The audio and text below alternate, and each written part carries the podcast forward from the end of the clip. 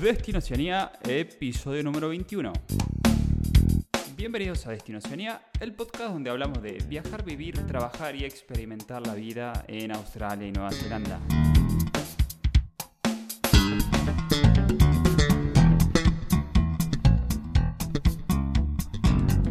Buenos días a todos, o buenas tardes, o buenas noches, como estén escuchando en este momento en este nuevo episodio número 21 que vamos a hablar y a conversar sobre lo que son los trabajos temporales, eh, algo que se da mucho eh, en Oceanía. Pero antes de eso, como siempre, eh, introducir a mi compañero y amigo de toda la vida, Pato, ¿cómo estás? Hola Gasti, estoy de 10, buenas noches. ¿Hay un vinito para ir acompañándote como siempre o nada? Cafecito hoy. No, están muy agitados los días para Benito. Hoy hay un café bien cargado. Café doble bien cargado, porque sí, como te digo siempre, una copa me te da sueño, a mí por lo menos, de, una o de dos por arriba ya es otra cosa, ¿no? Pero... Claro, a mí más de una copa ya me afloja la, mandíbula, para decirlo de alguna manera. Para. sí, sí. No, yo aquí con el matecito firme siempre. Eh, así que bueno, nada, listo para grabar ahí, para contar un poco de anécdotas, de historias y nada, que darle valor a, las personas que tienen ganas de viajar y, están preguntando cómo es toda esta historia de, Oceanía. Eh, ¿Cómo?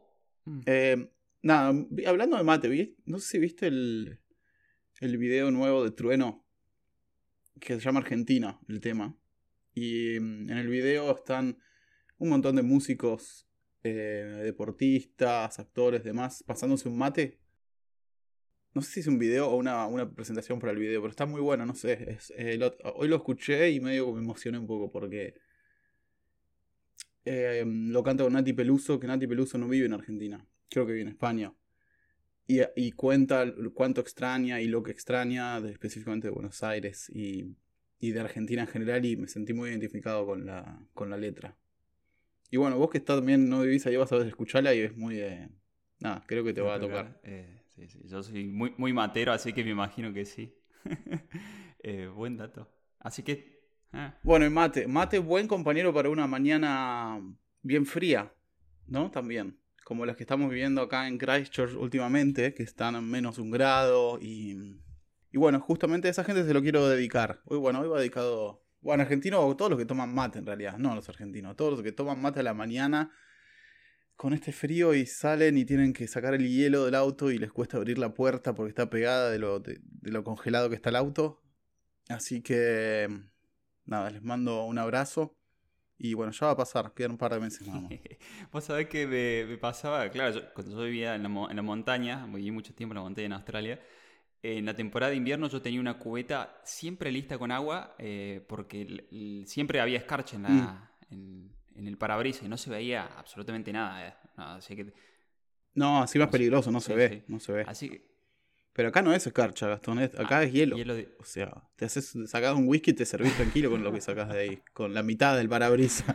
Sí, sí.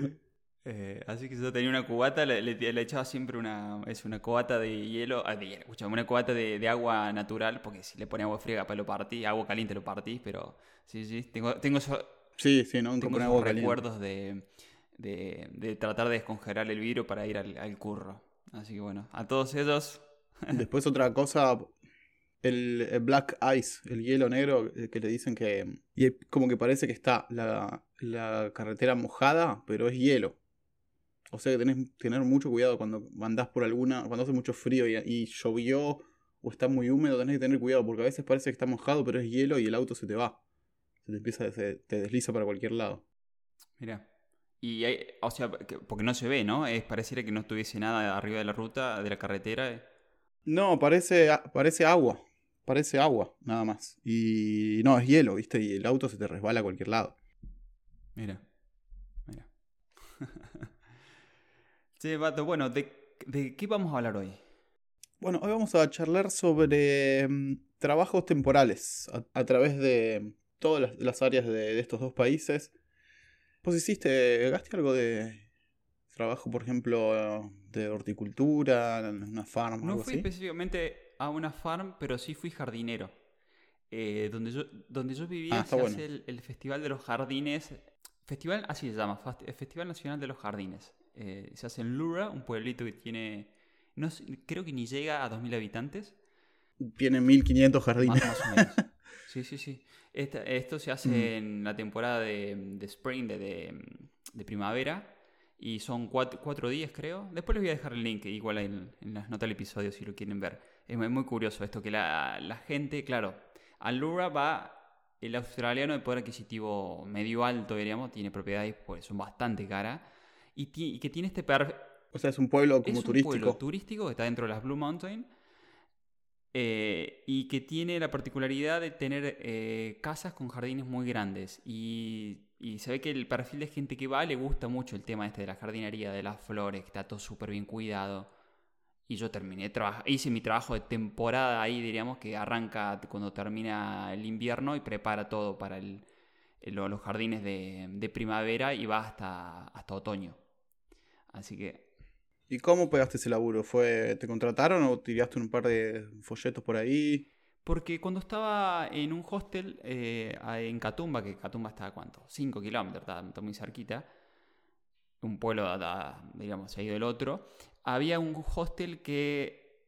Ese, el nombre parece una de esas bandas de, de, los 60, ¿viste? Argentinas de tipo rock and roll, así, tipo Palito Ortega o... Ah, el nombre del hostel, dice, decís vos. Ah, no, el del lugar, Catumba. Ah, Catumba, sí, sí, sí, sí Catumba. Sí. Em, bueno, y eso que trabajaba en el hostel este, publicaban los diarios eh, Alquilo un Backpacker y Rent the Backpacker y la gente sobre claro, yo caí justo en la temporada, eh, había mucha gente de Lura que solicitaba eh, trabajo de jardinería, porque la, gente, el perfil de la gente que va a Lura, aparte de ser un poder adquisitivo medio alto, era gente mayor. Entonces no se ponen a currar ellos. Ellos contratan, lo dejan impecable los jardines, pero no, no se, poco se ponen a currar. Sí, algunas flores te cortan, qué sé yo, pero mm. claro, para que estén impecables así como lo hacen, como de esta manera de abrir los jardines al público, eh, había que currar mucho. Había que regar todos los días, había que cortar el pasto, había que podar las plantas. ¿Usaban el Roundup allá? Bueno, yo ahí no lo vi. No lo vi. Capaz que en la, ah, en la parte de campo lo use, sí, está metido en todos lados, Monsanto. Pero eh, en esos jardines era como bastante así, de manera natural. Y había mucho curro esto. Mm. Y, y, si le, le gustabas cómo trabajabas y cómo eras, eh, como skill te diría necesarias, primero que te guste estar en la naturaleza, sepas manejar una tijera de podar eh, y, te guste estar ahí, diríamos. Después, obviamente, si ya tenés, manejas un poco más, decir, bueno, cómo trasplantar plantas sin arruinarlas, cómo regarlas. Eh, si ya tuviste experiencia previa, tío. ¿Cómo podar? Ah, porque depende de lo que quieras de la planta, lo tenés que podar de, de una manera distinta, ¿no? Sí, sí. Pero eso te puedes buscar en YouTube. Sí. Todo bien. y, como la mayoría de los oficios que venimos hablando, digo, si uno ya viene con experiencia previa y te ven trabajar un día y vos decís, bueno, este chico sabe o ha entendido la materia o esta chica sabe, te van a contratar y te, van a tener por largo rato. Sí, sí. Así que mi, experiencia personal vino por ese lado, diríamos, el tema de la, de la jardinería. Dentro de. En algún día tengo que hacer un listado de todos los trabajos que he hecho en Australia. eh. Que de árbitro de fútbol, que de jardinero, que de trabajar de labor, que de electricista, que... Oh, madre mía. Hay que luquear, luquear, luquear, luquear. Eh, bueno, yo de mm, trabajo temporal hice uno muy temporal. Te diría que fueron tres días nada más, así que en Tepuque, que es en Bay of Plenty al norte, donde está todo el área de, de kiwis pero llegamos medio tarde, llegamos en julio y ya había terminado la, temporada de, cosecha de kiwis, entonces llegamos a, a barrer las ramas después de que todos habían, ya habían pasado todo ese laburo y estamos viviendo en la van eh, ahí. Y recién habíamos llegado, creo que era la semana que habíamos llegado. Así que después de ahí ya, solo esos tres días, pero yo después, en diciembre, fui a hacer la cosecha de cherries en Cromwell, que es eh, muy cerca de Queenstown. Es al sur de la isla sur. Y eso lo, mm, lo recomiendo, la verdad. Como experiencia, como para, para, ahorrar y como trabajo de campo, tiene la ventaja de que no están al ras del piso de la fruta, digamos. No tenés que agacharte y te mata la columna. Vos llevas una escalera de, aluminio. algunas son más pesadas que otras. Que esa es la parte más pesada, transportar la, la escalera, ¿no? Entre, entre un lugar y otro. Y arranca en diciembre, arranca tranquilo y después eh, creo que el pico es al final de diciembre, si no me equivoco, o a mitad de enero. Y está bueno, tenés que colgarte un balde en el pecho y creo que es de 5 kilos, si no me equivoco, si no lo recuerdo mal. Y te pagan por balde. Te dan una etiqueta con tu nombre y se lo vas poniendo al balde y lo van escaneando y al final cuentan cuántos baldes hiciste y te pagan acorde a lo que hiciste, ¿no? Pero está buenísimo porque podés comer todo lo que quieras. Yo me metía ahí en el árbol, en el medio de las ramas de la sombra y me, clavaba. Casi no estaba en comida, solo la cena, porque comía todo el día cherries. Que aparte de haber estado esas cherries, alucinabas, ¿no? Sí, hay de distintas calidades. Las más oscuras, las más oscuras, más, un poco más chiquitas, son más jugosas, son más dulces. Y hay un laburo ahí que es. Em, van en un cuatriciclo con un arma disparando para ahuyentar pájaros. Eso es lo que hacen todo el día. Y otra cosa que. Para que no, le, coman la, claro, los frutos. Digo, podríamos decir que es la, variante eh, siglo XXI de espantapájaro nuestro, ¿no? Un poco más, más activo. Un espantapájaro más activo que el otro. Más participativo. y otra cosa que me llamó la atención es cuando llovía, las farms contratan un helicóptero para que seque los árboles. Entonces el helicóptero viene antes de que, empecemos a trabajar y empieza a pasar bien cerca, como un ventilador gigante, como un secador, bien cerca de la copa de los árboles y le saca todo el agua de la lluvia para que lo podamos eh, sacar bien. Sí. Eso sí que no lo he escuchado nunca. Mueve mucha plata, mucho dinero los. Bueno, y ese tipo de frutas que son así muy mm, eh, me sale glamorosa la, palabra, pero no es glamorosa, son caras. Las cherry, todos los, frutos eh, chiquititos rojos eh, son, siempre caras. Sí, sí, sí.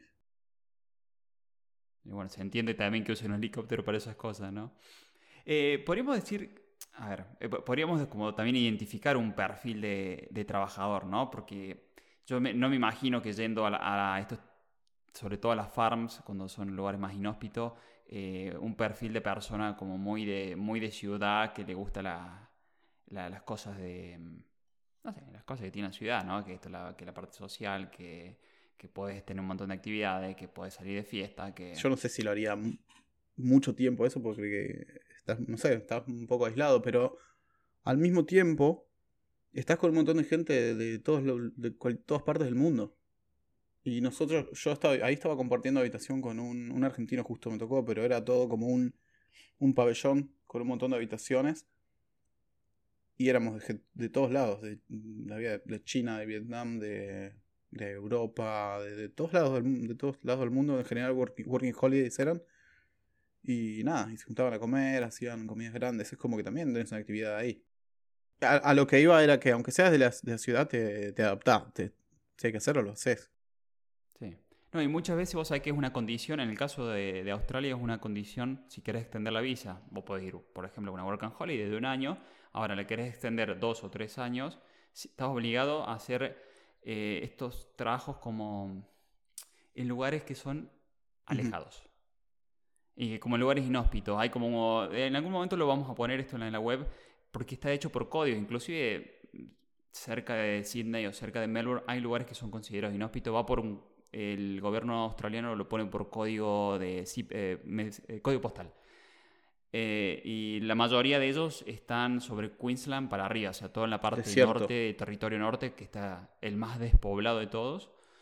la mayoría de los códigos postales que están de ahí son como válidos para extensión de visa. Entonces, por ejemplo, te hacen trabajar 88 días, no, no es obligatorio, digo, si lo querés extender, te, va, te lo vas a necesitar. Y también creo, que es una... Yo por lo menos lo veo como una... En, el momento que yo hice la Working Holiday no existía esto de la extensión. Em, ahora sí.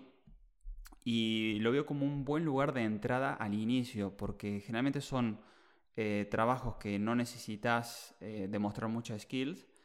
eh, y sabes que es trabajo que vas a trabajar muchas horas, por lo cual vas a tener un ingreso de dinero bastante importante al inicio y que después con eso te, da un poco la tranquilidad de, decir, bueno, vale, ahora sí, ahora me voy a la ciudad, me voy a tal lado que quiero ir y que si tengo que estar tres semanas sin trabajar, me lo puedo bancar tranquilamente porque tengo, tengo con qué aguantar, ¿no? Che, Gasti, ¿qué tipo de trabajos serían ahí?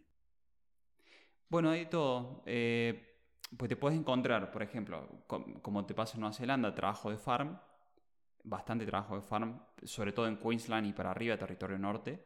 Pero también tenés trabajos que no son eh, en territorios norte, te puede pasar en el mismo Nueva Gales del Sur, ahí donde, en el estado que estaba yo, eh, que puedas trabajar en un centro de esquí, por ejemplo. Pero claro, el centro de esquí la temporada va desde junio hasta septiembre, hablando de esto, ¿no? De trabajos temporales. Y podés trabajar eh, todo el rubro de hospitality, puede ser esto, housekeeper, que sería como un recepcionista, poder trabajar en la cocina, puedes trabajar de camarero, poder trabajar de barista, em, puedes trabajar en la misma pista de aquí. Todo un complejo turístico. si tenés la, sí, y si ya tenés más, digo, estás certificado y tienes más habilidades como para ser tipo instructor, también obviamente que puedes trabajar y... Sí. Eh, así que hay, hay de todo, porque de esto tenés trabajo de campo, puedes ir en temporada invernal, puedes ir a los centros de esquí. Y otra curiosidad, cuando te vas más al norte, te puedes ir al sur y puedes estar en la nieve. Te vas al norte y están como si fueran en primavera en el resto del país, ah. porque las temperaturas son muy altas. Entonces, por ejemplo, en Alice Spring, que es un lugar bastante conocido en Australia, está al centro, pleno desierto, es un lugar que se hace mucho trabajo temporal, porque esto diría que va desde mayo hasta noviembre, y ya en, lo que es verano de Australia, igual que el verano de Nueva Zelanda, ¿no? En la misma época, eh, todo se cierra. Porque las temperaturas son tan altas que no nadie aguanta. Claro.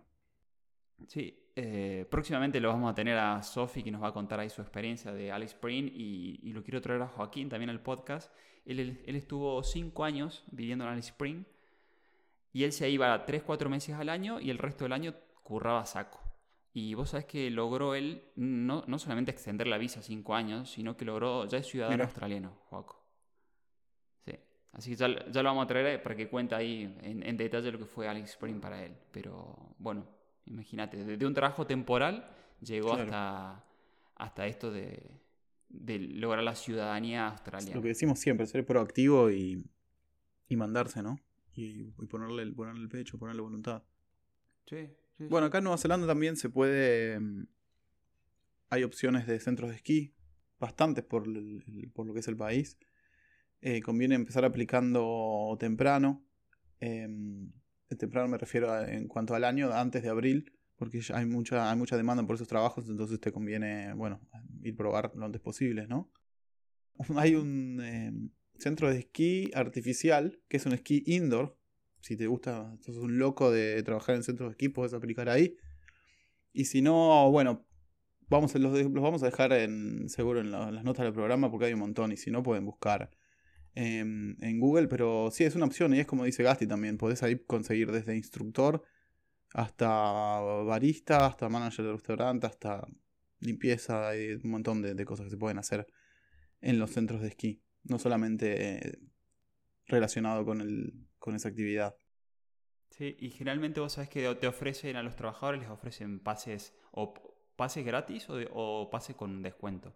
Entonces, como una forma de también de que hagan algo, ¿no? Una actividad física, te, dan grandes ventajas en, este tipo de cosas y, que lo puedes disfrutar. Yo conozco eh, varios chicos que se van moviendo de temporada, por ejemplo, de invierno en invierno, pues le gusta el invierno, le gusta la nieve, le gusta esquiar o le gusta hacer snowboard y, y nada, se, mueven de temporada de invierno a temporada de invierno. En diferentes países, sí. Y, viven de eso. ¿Sabes que le, gusta eso, como decía? Claro. ¿Cómo, ¿Cómo, es el trabajo? Contame un poco más de, de Nueva Zelanda. ¿Cómo es ese, trabajo temporal? Porque hay mucho más de recolección de frutos en, en Nueva Zelanda. ¿Qué, ¿Qué, tipo de frutos te encontrás ahí, por ejemplo, para, para recolectar? Lo clásico es el kiwi, que es en Bay of Plenty, que es al norte de Auckland.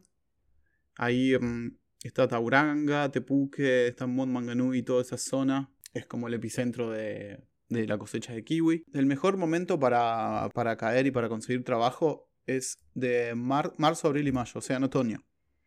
que es cuando es la cosecha de kiwis. Yo llegué en julio y ya era tarde y tuve que levantar las ramas. Entonces te conviene ir antes. Pero salís, me imagino, de la cosecha de kiwi en esa época y te vas a otro tipo de cosecha. Te podrías ir moviendo casi de temporada a temporada, una cosa así. Sí, de hecho estaría bueno, lo podemos organizar por temporada, por ejemplo, para, hacerlo más práctico. Entonces arrancamos en verano. Diciembre, enero, febrero. Hay cosecha de albaricoques, hermosa palabra. Cerezas, nectarinas. Si alguien sabe qué fruto es el albaricoque, que mande un mensaje, un, mail a contacto arriba Cerezas, nectarinas, eh, duraznos y, cherries, como les decía antes. En las zonas de Otago, que es donde están las cherries. Después en Hawks Bay y Marlboro. Esto es en verano, en otoño, marzo, abril, mayo. Eh, en Bay of Plenty, eh, como decimos antes, la cosecha de kiwis. En Hawks Bay comienza la, la demanda de trabajadores eh, viñedos en Hawks Bay. Y en Nelson comienza a moverse lo que es manzanas y peras. en invierno baja la demanda en todo el país. Eh, por ahí se consigue algo de, de, trabajo en los viñedos, haciendo mantenimiento en los lugares o preparando las, la vid, eh, haciendo pruning y demás. Y en primavera, septiembre, octubre, noviembre, en Bay of Plenty, comienza el pruning, que es la poda de los kiwis. Y eh, comienza la actividad, a moverse un poco la actividad de viñedos, que es en la zona de Malboro. Algo en Nelson, no tanto, en Otago sí, pero especialmente en Hawks Bay. O sea que, para resumir, podríamos decir que prácticamente casi todo el año lo podrías hacer solo, dedicándote a esto, ¿no? Si querés, sí, tranquilamente. Tranquilamente.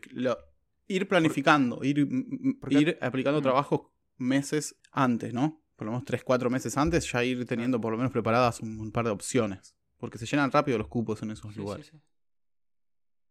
Claro. Porque claro, como mano de obra calificada, podemos decir que es poco, porque no necesitas realmente un oficio para hacerlo, sino que tenés, es más movimiento y velocidad. Sí, mientras estés bien físicamente lo puedes hacer, no hay mucho más. Exacto. Sí. Eh, también una particularidad de este tipo de trabajos temporales y, sobre todo de campo es que son, generalmente tenés muchas horas de curro, muchas horas de trabajo, y se paga bastante bien, ¿no? Es como una buena forma. Ah, y generalmente te dan alojamiento también, entonces ahorras por todos lados, ¿no? Sí, sí, muchos te como que te descuentan el, alojamiento de, directamente del sueldo. En otros tenés que buscar, depende. Hay veces que hay tanta, tanta gente que se agotan, ponen en Cromwell, donde yo me quedé, conseguí porque apliqué mucho tiempo antes. Pero ya cuando llegué ya no había hospedaje en todo el pueblo tenías que irte como afuera o a vivir en la van en algún lugar donde dejen estacionar o algo así. Así que sí, hay que ir planificando por lo menos, yo diría 3-4 meses antes, ya ir aplicando trabajo y arreglando el hospedaje. Claro, ¿y cómo llegas a esos lugares? Tienes que tener un coche, ¿no? ¿O cómo haces? Sí, sí, tener un coche es obviamente muy práctico, pero también se usa mucho compartir, que vaya uno y se suman cuatro, por ejemplo, cinco y comparten el precio de el petrol, ¿no? Y en, ese que yo trabajaba, en Cromwell, había vans. Los, te pasaba a buscar una van a la mañana y nos llevaba todo y después nos traía hasta el hospedaje. Eso estaba bueno. Ahí va, entonces, claro, te desentendías del tema de, manejar y coche y directamente sí. Te, trae, te, trae, te llevan y te traen. ¿Cómo, ¿Cómo se organizaban esto para decir, eh, no, voy a ir a Cromwell? Eh, que alguien posteaba en un grupo esto de, de Facebook, lo que sea, y, decía, ah, yo voy, yo quiero, me sumo. Sí, la verdad que era, si no me equivoco, era todo por Facebook eso. O boca en boca, te pasaban un número de teléfono. Hay grupos, viste, hay grupos específicos de eso. Y... Sí, sí. Bueno, para, para el que no sepa y sea el primer episodio que nos están escuchando, o no han escuchado todos los episodios, les comento que, que Patos no se acuerda mucho, porque claro, lo he hecho en algún momento, pero hoy Hoy se dedica al, real estate. Eh, Pato tiene una empresa de inmobiliaria y ya hace rato que no hace una recolección de fruto. Por eso está medio olvidado mi compañero, pero... por, otro lado, lo felicito porque le ha puesto mucho empeño a su empresa y, la hizo crecer y, vive de lo que le gusta. Así que nada, eh, busquen, el episodio, creo que es episodio número 4, donde yo lo entrevisto a Pato y cuenta, cuenta su historia, mm. que pasó de recolector de fruto y trabaja en la construcción a, crear su inmobiliaria. Eh, bueno, más allá de eso, en la nota de color, ¿qué te iba a comentar? Ah, hay, hay otro tipo de trabajo. Pasa como, me imagino que sí, pasa como en Australia que que ciertos lugares sean muy de temporada y sean vacacionales? Completamente. ¿O no, no tanto? Sí. Sí, eh, por ejemplo, Queenstown es una ciudad muy linda y es la capital eh, mundial de los deportes extremos. O de outdoors. No sé si es extremos o de outdoors o de outdoors extremos. Pero ahí tenés bungee jumping, eh, después tiro de paracaídas, parapente, jetboat, eh, esquí acuático, un montón de cosas puedes hacer está, es una ciudad hermosa. Esa ciudad, por ejemplo, tiene temporada todo el año. Porque está cerca Ah, todo el año. porque mirá. está cerca de un centro de esquí. O sea, podés ir en invierno y es hermoso, todo nevado. Y en verano podés ir y hay un lago y mm, nada, podés disfrutar del, del- del verano, hacer caminatas. Y hay una ciudad al lado que se llama Guanaca, que es como parecida pero más chiquita, que a mí me gusta más. Eh, y es también es, un valle alrededor de un lago y es hermoso también. Si pueden pasar por ahí. Y hay otro pueblo que se llama Arrow, Arrowtown. Eh, está en, ese, en esa zona también que es aún más chico que Guanaca. Y es hermoso también. Muy recomendable para ir. Mira, o sea que podríamos decir que es eh, una vida parecida a lo que puede ser Bariloche Total. en el sur de Argentina, que tiene temporada todo el año. Exactamente, muy parecido a Bariloche, de, de hecho. Más como Villa Langostura, un Ah, estilo mira. así. Hasta hay una heladería argentina que se llama Patagonia. sí, en serio. y Mirá. hay, ah, y hay alguien que vende em- empanadas, si no me equivoco. Eh, con lo de las empanadas no sé porque no lo puedo comparar con otros países, pero puedo decirte que he estado en muchos países y he estado en Italia, Mm. que se, se supone que la cuna de la heladería, y los, los helados argentinos no tienen nada que envidiarle a los helados Sí. italianos. Te, te diría que estamos en, en el top 3, no top 5, en el top 3 de los Puede mejores ser. helados del mundo, de los que yo he probado. Sí, sí, sin duda. Sí, sí, se extrañan, se extrañan. Se, mm, eh, bueno, mm, por ahí en Australia, al tener un territorio tan largo, cambia un poco la, estacionalidad, porque esto es lo que te contaba, en, en el centro de esquí vamos desde junio hasta septiembre, trabajo de invierno, en Alice Spring, que está al norte, em, y hace bastante calor, vas desde mayo hasta, hasta octubre, que sería como si fuera una, una primavera normal nuestra. Y después tenés eh, zonas como mm, eh, zona de playa, que va desde Sydney hacia arriba, todo lo que es Golden Coast, que se trabaja mucho temporada de verano. Entonces vas desde octubre hasta abril, más o menos. Algunos abren más, algunos abren menos.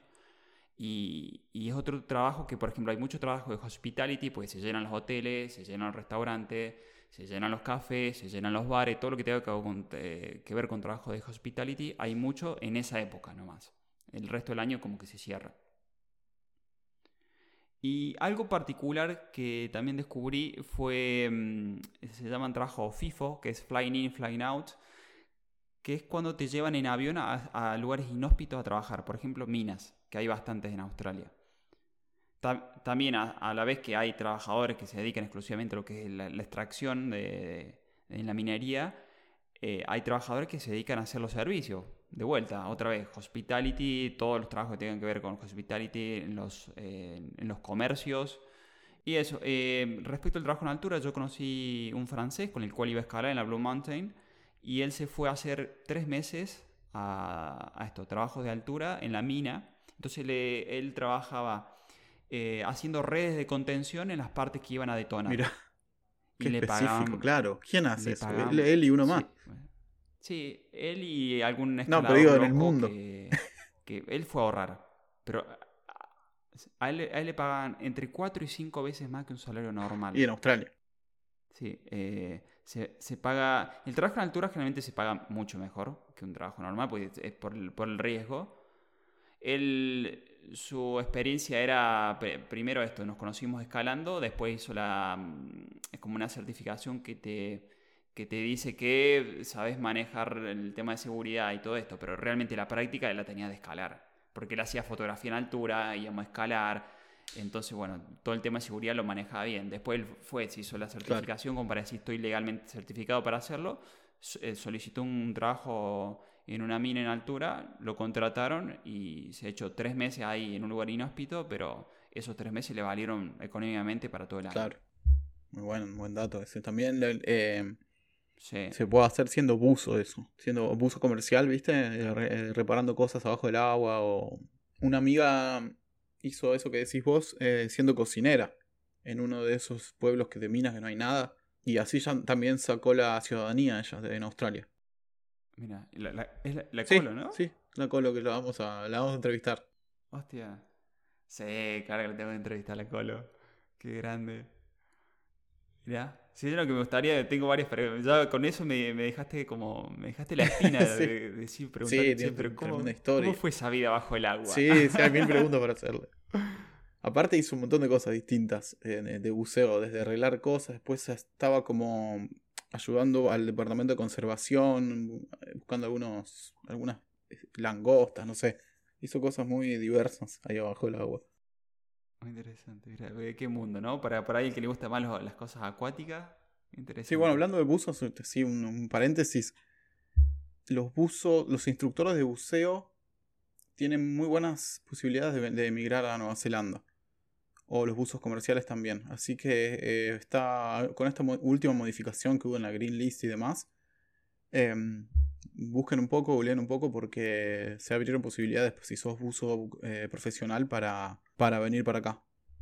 Sí, o directamente lo pueden consultar a Santi, que está dando 15 minutos gratuitos eh, a través de nosotros, que es nuestro Immigration Advisor, y, y le, le cuentan, arreglan el, el horario y le cuentan esto, su perfil, y decir, bueno, como este caso, como que dice Pato. eh, sí, yo soy buzo y me gustaría mirar, y bueno, te- les va a hacer algunas consultas más y le va a dar la perspectiva legal, diríamos, que necesitan para saber si es posible o no es posible aplicar. Pero si no lo escucharon en el episodio de Green List, eh, escúchenlo porque se abre ahora, ahora en julio abre esto y va a haber un como un eh, interesante, hay vacantes muy interesantes para los que quieren aplicar y tienen un oficio sobre todo. Em, sí, el episodio 15 es el de, la Green List, así que si quieren escucharlo, de hecho creo que justo hablamos de este tema en ese episodio. Bueno, Pato, sí, eh, creo que me quedó algunas cosas para mencionar, nada más. Em, que también eh, no tocamos mucho el área mm, vitivinícola, porque tenemos una persona que, que sabe al respecto y, y yo quería entrevistarla específicamente en cuanto a esto. Que vino para acá y mm, trabajó en el, en el área vitivinícola y también en el área de aceite, de aceite de oliva. No, procesamiento de aceite de oliva. Así que también está, estaba interesante eso. que También hay posibilidades de trabajar en eso. En el área vitivinícola no hablamos mucho, pero creo que estaría bueno quizás hacer otra parte y, y tratarlo en profundidad. Y la parte de tambos también. Lo, que es trabajar en tambos y dairy farm. También tiene muchas posibilidades de venir el que trabaja en ese, en ese área. Como lo hablamos también en ese episodio. eh, acá hay- están necesitando gente que trabaje en eso. Hay mucho trabajo y facilitaron las cosas para que puedan venir los que se dedican a eso. Así que a tener en cuenta. Esas son eh, nada más lo que quería mencionar, el área vitivinícola y el área de tambos, que quizá da para, para charlarlo en otra, en otra ocasión con más profundidad, te diría. Sí, sí, sí, y vamos, por ahí podemos buscar esto, personas que hayan hecho experiencias ahí, trabajado un tiempo y ir en profundidad con, con todas las preguntas y, y al respecto, ¿no? Sí, sí, pues está muy interesante eso. Bueno, así que ya saben, hoy tocamos todo este tema de trabajos temporales, que realmente digo, son temporales porque tienen una duración determinada, pero que hay prácticamente en todo el año. Hay una rotación de cultivos en todo el año prácticamente en, Nueva Zelanda. Sí, es simplemente eh, ir adelantado unos 3-4 meses organizando las cosas para que, porque como hay mucha demanda y ahora va a haber más cuando se abran las fronteras y, y esté completamente todo normalizado, que nada, me parece importante eso. Sí. Eh, y esto, que sepan que también en, en- este tema de trabajos temporales, generalmente se trabaja un poco más de horas de lo que podríamos considerar trabajos más de ciudad, que generalmente son 8 horas. Eh, se trabaja un poco más de horas, pero bueno, eh, tenés un poco la tranquilidad que esto, que vas a tener un ingreso permanente, que generalmente te van a ges- gestionar el alojamiento. Sí, muchas veces vas a estar como quizá lejos de la ciudad, lo cual te ayuda, te ayuda a ahorrar porque no tenés nada en que gastar la plata. Así que es una buena oportunidad para, para hacer una diferencia. Importante, importante. Sí, yo lo sugiero mucho, sobre todo al- a los inicios. sobre- y esto, si piensan extender la visa ya cuando llegan, eh, echarse tres meses, estos 88 días, en, haciendo estos trabajos de campo, que, bueno, son trabajos temporales para ya después quedarse tranquilos y el- el- elegir un destino, al menos en, en Australia. Sí, cierra por todos lados. Tenés tres meses de ahorro extremo Y aparte de una extensión de tres meses de, de la visa, ¿no?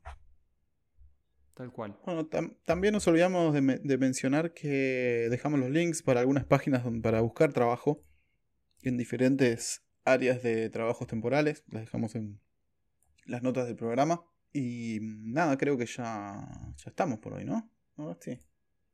No sé si a vos te quedó algo. Sí, pedirle a los oyentes que nos dejen un 5 estrellas ahí en, en, Spotify, en iTunes, un comentario y me gusta en, en iBox. Eh, también nos pueden encontrar en Google Podcast.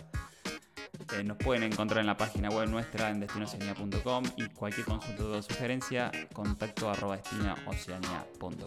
Adiós.